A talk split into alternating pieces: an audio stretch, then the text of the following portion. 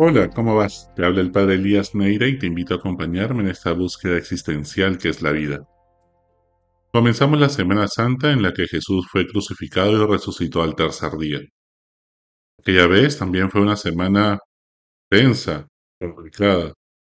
Toda realidad que vivimos tiene una dimensión siempre espiritual, que subyace a toda realidad humana, donde luchan el bien y el mal, donde el amor y el egoísmo construyen sus éxitos, donde la fragilidad humana se encuentra con la gracia de Dios, y donde la luz de la esperanza busca una grieta por donde brillar en medio de la oscuridad de la frustración y la resignación. En medio de las piedras y los baches de la vida, la vida se abre paso. La indignación nos tiene que llevar a defender valores como la democracia, la justicia, el respeto, la verdad, en vez de llevarnos a etiquetarnos unos a otros y volvernos enemigos todos. Ya no se trata de revisionismo para ver, pues, quién está de un lado y del otro, sino que todos hemos pecado y todos necesitamos de la misericordia de Dios. Este es un drama eterno que siempre volvemos a vivir, que siempre estamos condenados a repetir, mientras que no seamos capaces de caminar este proceso, este camino de la cruz, este camino de iluminación. En la historia de la Semana Santa, siempre antigua y siempre nueva, está escondido el drama del ser humano. Es la historia que nos ayuda a comprender todas las demás historias humanas. Es la historia que nos ayuda a interpretar también lo que estamos viviendo hoy en nuestro país, en nuestra sociedad y también en nuestras vidas y en nuestra familia. A veces duele tanto este camino de la cruz, el silencio del sepulcro, el sufrimiento humano, la esperanza de cara a la muerte. Y es que ahí es que nos enfrentamos sin maquillaje, sin filtros, sin máscaras, comenzando a entendernos y conocernos a nosotros mismos ante las vicisitudes de la vida. En el gran teatro de esta vida, todos tenemos un papel protagónico. Muchas veces criticamos a los personajes de la época de Jesús. ¿Cómo pudo traicionarlo? ¿Cómo pudo dejarlo solo? ¿Cómo pudo hacer eso o aquello? Pero al final, en situaciones parecidas, ¿no hacemos todos lo mismo? Todos lo hemos juzgado y matado con nuestros pecados, y todos necesitamos de su perdón. ¿Quién eres tú en esta historia? En este momento de tu vida, en este 2023, ¿qué papel estás haciendo de cara a Dios y a las personas que te rodean? ¿Con qué personaje te identificas? Vayamos uno a uno los personajes que protagonizan esta historia de la pasión, muerte y resurrección de Jesús. En primer lugar tenemos a Caifás, es el gran instigador. Utiliza la religión y a Dios como parte de su rol social y para obtener poder. Vive instigando, manipulando y metiendo cizaña. Se cree dueño de Dios y manipula la religión, el templo, la ley y su pueblo, para sus propios intereses.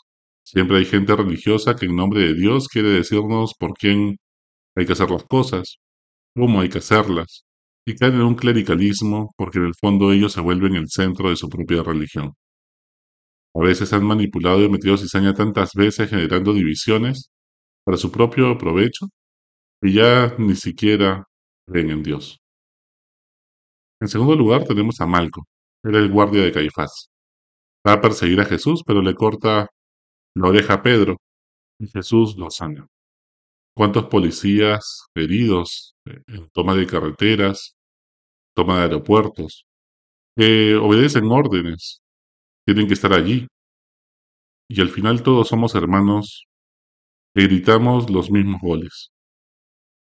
¿Te ha pasado que te han perseguido a causa de una responsabilidad que tenías que cumplir? ¿En qué situación nos hemos encontrado también insultando, agrediendo a hermanos nuestros que cumplían su misión o su función en la sociedad como sido policías. Jesús es capaz de sanar tus heridas también. El tercero es Pedro. Amaba a Jesús, pero por momentos, pues, le ganaba la soberbia, el orgullo, la fanfarronería. Siempre diciendo que a la hora de la verdad pues el gallo lo había traicionado, a pesar que siempre venía diciendo que no lo iba a hacer. ¿Cuántos han negado su afiliación política? ¿Cuántos buscan bajarse del coche cuando las papas queman? Pedro, orgulloso, confiaba en sus propias fuerzas y valentía y lo terminó negando. Pero tuvo la suficiente humildad para llorar reconociendo sus pecados y recibir el perdón de Dios. ¿Estás tan seguro que nunca negarás tu identidad por quedar bien con la gente? Tenemos a Judas. Se decepcionó de Jesús.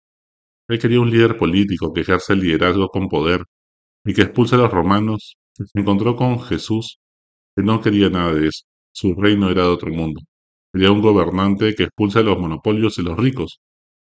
Digo a los romanos. ¿Quieres un Dios justiciero? ¿Qué expectativas no cumplidas tienes con respecto al gobierno de turno? ¿En qué te has ido frustrando y decepcionando de los líderes a los cuales has seguido? ¿Alguna vez te has decepcionado de Dios en tu vida y no entiendes sus planes para contigo? ¿Tu seguridad está en el dinero, el gobierno populista de turno, o realmente está en Dios? Tenemos a Herodes. Encarna la farandulización de la política. Se burla de Jesús. Quiere solo ver grandes milagros, cosas llamativas, divertirse agrediendo en Twitter y TikTok. Y por eso busca a Jesús, que era el influencia religioso del momento. Ante eso, Jesús no cae en su juego y solo guarda silencio. No le va a conceder ningún milagro porque no le interesa convertirse, solamente que le llama la atención. ¿Te acercas a los sagrados solamente para divertirte o por curiosidad? ¿Por religiosidad popular? ¿Utilizas la religión como un amuleto para que Dios te dé su protección y te dé salud? ¿Te vaya bien en la vida? ¿Nada más? ¿O te abres al misterio de Dios? ¿Tu vida se pasa solo en lo superficial, en las anécdotas del momento que ves en las redes sociales? ¿O vas al fondo del problema para contribuir? ¿Quedas burlándote y posteando la frase amena del momento? ¿O aportas soluciones que trasciendan la coyuntura para que esto no se repita? Por otro lado tenemos a Pilatos. Respeta a Jesús, no quiere matarlo, pero al final pesa mucho más dar bien con el pueblo. No resiste la presión. Busca que no baje su rating. El que dirán, le pesa mucho. Al final es un político y prefiere lavarse las manos. Prefiere mirar a otro lado y no hacerse del problema. No enfrentar el conflicto. Sería un buen congresista en la actualidad. Está dispuesto a no vacar a nadie con tal de que pueda destruir su miedo y velar por sus propios intereses y cuota de poder. Pero también sería un ministro de la actualidad que se hace de la vista gorda, no por su cuota de poder del momento. ¿Estás dispuesto a comprarte el pleito y no tolerar la injusticia y la corrupción en tu entorno? ¿Si eso te mete en problemas? ¿De qué injusticias has preferido mirar a otro lado? Tenemos también a Barrabás. Su nombre significa hijo del Padre, hijo de Dios. Era una especie de Robin Hood de la época. Era el Mesías Judas. Y muchas veces, pues, nos encontramos ante personajes que dicen que van a dar la plata a los pobres, quitándosela a los ricos. Tantos discursos populistas que hemos escuchado tantas veces. Y sin embargo, pues la gente prefiere votar por Barrabás que por Jesús. ¿Y tú? ¿Sigues esperando a un líder populista y paternalista que te solucione la vida, un paper, con darte alguna limosna, por arte de magia, sin que te tengas tú que cambiar? Probablemente en el Perú, Barrabás ganaría las elecciones a Jesús. Tenemos a María, es la única que comprendía el sentido de la cruz, por eso mantenía su esperanza hasta el final. La vivió en su corazón, participando de la cruz de Cristo. Como le dijo Simeón, una espada atravesaría su corazón. Encarna la esperanza contra toda esperanza. El dolor no la tumba, no la aplasta. ¿De dónde saca tanto coraje para estar al pie de la cruz? Realmente es un milagro. Una mujer con mucha fortaleza. Realmente por eso es madre de la fe. Y allí justamente, en la cruz, es que María se da cuenta que su misión no solamente era ser hijo, era ser mamá de, de Jesús, sino que ahora sus hijos, como Juan y en Juan, seríamos todos nosotros. Su misión se abre un horizonte mucho más grande, que siempre en la cruz, en los momentos de sufrimiento en la vida, también nuestra misión se abre un horizonte mucho más grande, como el de María, para darnos cuenta que no solamente estamos llamados a algo pequeño, sino que los planes de Dios siempre son mucho más grandes que nuestros planes. Tenemos a Juan, el discípulo amado, el más joven de todos, es fiel hasta el final, el único que se queda hasta el final, a su lado en las buenas y las malas, corriendo el riesgo. Juan quizás sería de esos tantos jóvenes que aún tienen esperanza en este país y que salieron pues adelante con mucho esfuerzo y dedicación de sus padres. ¿Hasta dónde llega tu lealtad con tus amigos, con tus principios y valores? ¿Estás dispuesto a quedarte al lado de la cruz? Tenemos a Tomás. De tanto sufrimiento, decepcionado, pierde la esperanza y se aleja de todos. Pero cuando Jesús toca sus heridas, su dolor lo sana. Ver para creer. ¿Qué estadísticas necesitas ver para volver a creer en el Perú? Para que te dé la esperanza de que los sueños que Dios puso en tu corazón, Dios te va a ayudar a sacarlos adelante. Sé que no eres de los que te contentas con algunos pequeños indicios, sino que realmente necesitas que Dios sane tus heridas. ¿Qué heridas te han hecho perder la fe y la esperanza? Cuando te deprimes, te aíslas. ¿Eres capaz de volver a la comunidad? Tenemos al Sireneo, a Simón de Sirene. Lo obligan a ayudar a Jesús a cargar la cruz. Al inicio lo hace a regañadientes porque no le queda otra. Pero Dios aprovecha ese voluntariado que tiene que hacer para abrir su corazón y encontrarse con Dios. Ese es el sireneo, es velar en el Banco Central de Reserva cargando en silencio una cruz que se llama Perú. Muchas veces que Dios nos busca por el pretexto de que nos necesita para ayudar a alguien, pero sin embargo en el fondo nos está buscando a nosotros, para que a través de esa ayuda y ese servicio encontrar nuestro corazón. Ayudando a un enfermo, haciendo voluntariado, ¿has encontrado a Dios y a ti mismo?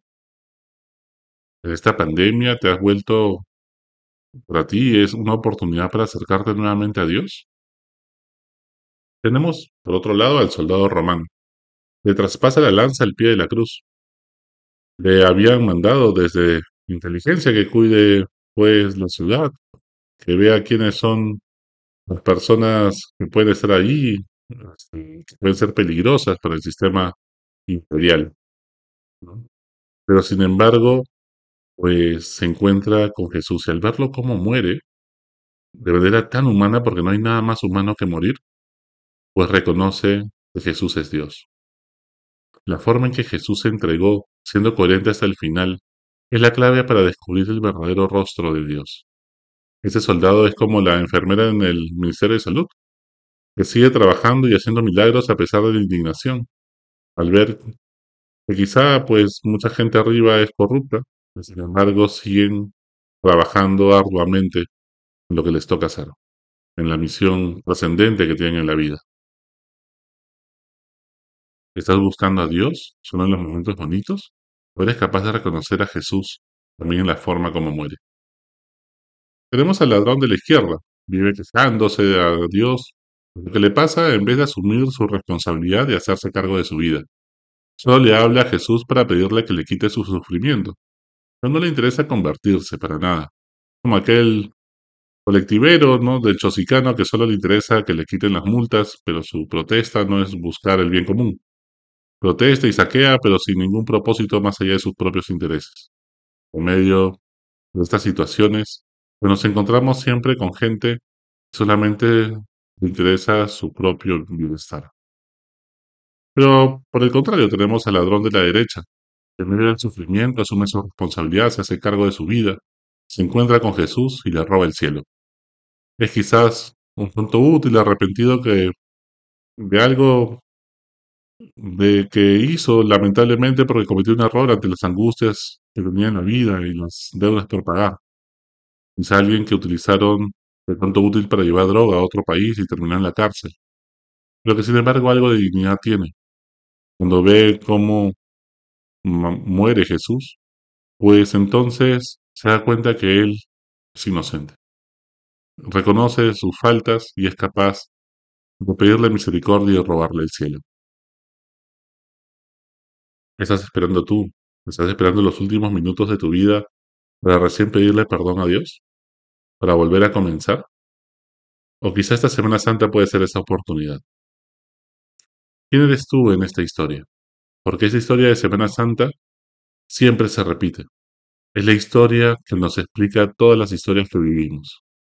Este 2023, en esta Semana Santa, es una gran oportunidad para reflexionar, estés donde estés, sea en un templo, sea en tu casa, en alguna película, o de repente en la playa.